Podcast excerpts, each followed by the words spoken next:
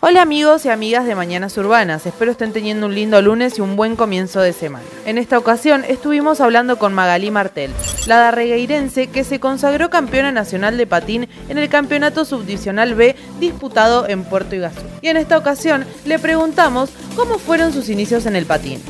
Hola Belén, ¿cómo estás? Eh, te cuento, mis inicios en patín fueron a los cuatro años aproximadamente en el, en el San Antonio. Empecé porque, nada, me gustaba y más o menos a los siete arranqué a competir eh, y nada, después, eh, si mal no recuerdo, en 2016-17 ya nos pasamos al club de Arregueira y desde ese momento nunca, nunca dejé.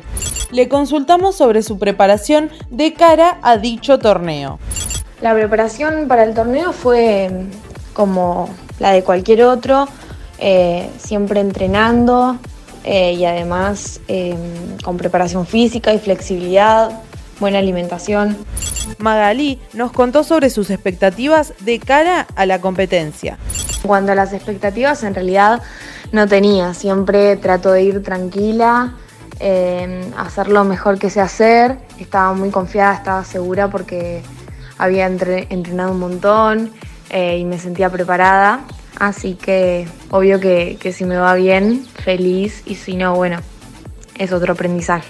Luego, Maggie nos contó cómo vivió este torneo luego de mucho tiempo sin competir. Este torneo fue una experiencia re linda, distinta a todas las otras porque se había dejado de competir por pandemia y, volver de vuelta y arrancar otra vez es nada, muy lindo para mí la verdad.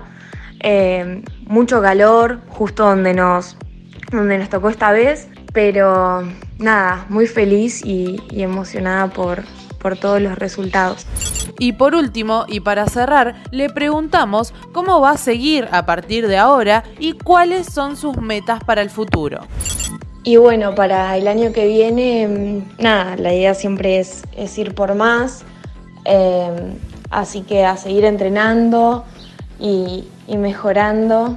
Eh, y nada, eso. Hasta aquí esta pequeña entrevista con Magalí Martel campeona nacional de patín en el campeonato subdivisional B que se disputó en Puerto Iguazú. Desde ya no quiero dejar de agradecer a Maggie por su buena onda y predisposición.